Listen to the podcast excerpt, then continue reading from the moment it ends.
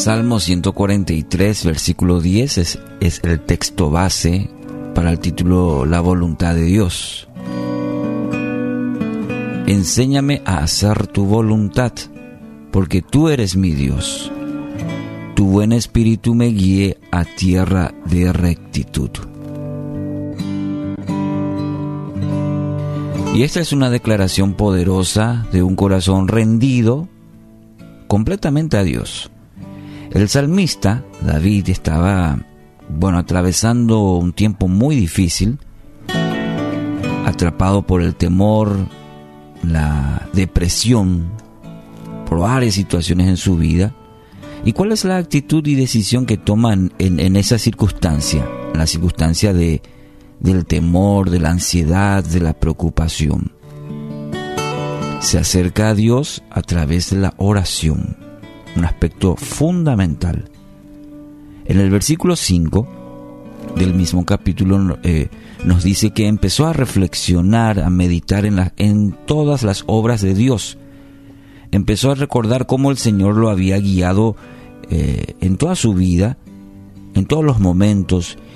Vuelve a buscarlo en las mañanas, dice, y desde lo profundo hace esta poderosa petición. Enséñame a hacer tu voluntad mayormente cuando nosotros, cuando eh, entramos en una situación difícil, en una circunstancia, ¿qué es nuestra primera acción? Nos alejamos de Dios, nos alejamos inclusive de la comunidad, de personas que podrían ayudarnos y sobre todo alejarnos de Dios. Este ejemplo del salmista debería ayudarnos meditar en el 143 del libro de Salmos nos ayuda a eso.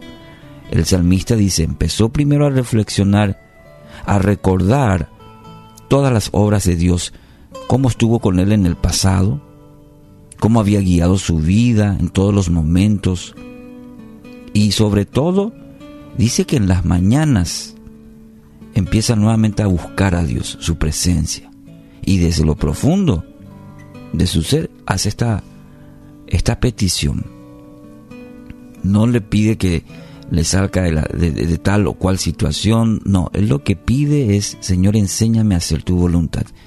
En medio de, de su circunstancia, bueno, Señor, ayúdame a hacer tu voluntad. David ora para que Dios le enseñe a hacer su voluntad. Amigos, son en los momentos difíciles donde más necesitamos hacer la voluntad de Dios. Miremos el ejemplo del mismo Jesús, el Hijo de Dios, en aquel huerto de Getsemaní, en el momento más difícil de su ministerio aquí en la tierra. Dijo, Padre mío, si es posible, que pase de mí esta copa de sufrimiento. Sin embargo, quiero que se haga tu voluntad y no la mía. Tu voluntad. En un momento de crisis, en un momento difícil, en un, en un momento donde uno quiere que, quiere que pase esa situación, decir, Señor, yo quiero que se haga tu voluntad. Jesús fue obediente al Padre, aunque, aunque su voluntad era quizás evitar ese trago amargo de sufrimiento, decidió hacer la voluntad de Dios. La voluntad de Dios. Y esta es una actitud de entregarse completamente a Dios, de confiar que su voluntad, es decir, su plan, su propósito es, es bueno y es perfecto para nosotros. Mire, el plan de Dios para usted hoy es de bien y no de mal. Es buena, es perfecta. Entonces, esta afirmación que hace el salmista, tú eres mi Dios, porque tú eres mi Dios. Aquí se refleja esa entrega y ese deseo que le pueda encaminar, que lo guíe a la voluntad de Dios.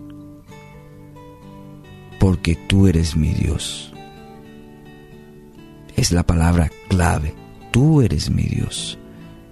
Y eso se refleja en nuestro deseo y nuestro caminar en la voluntad de Dios. En el, en el capítulo 27, en el versículo 11, el mismo libro de Salmo, enséñame, oh Jehová, tu camino y guíame por senda de rectitud. ¿Qué le parece hacer esa oración hoy? Enséñame, Señor, tu camino, hoy lunes, esta semana, y guíame por tu camino, por tu senda de rectitud. Busca dirección para su vida. Está atravesando quizás por situaciones en donde necesita dirección. Necesita que alguien le encamine.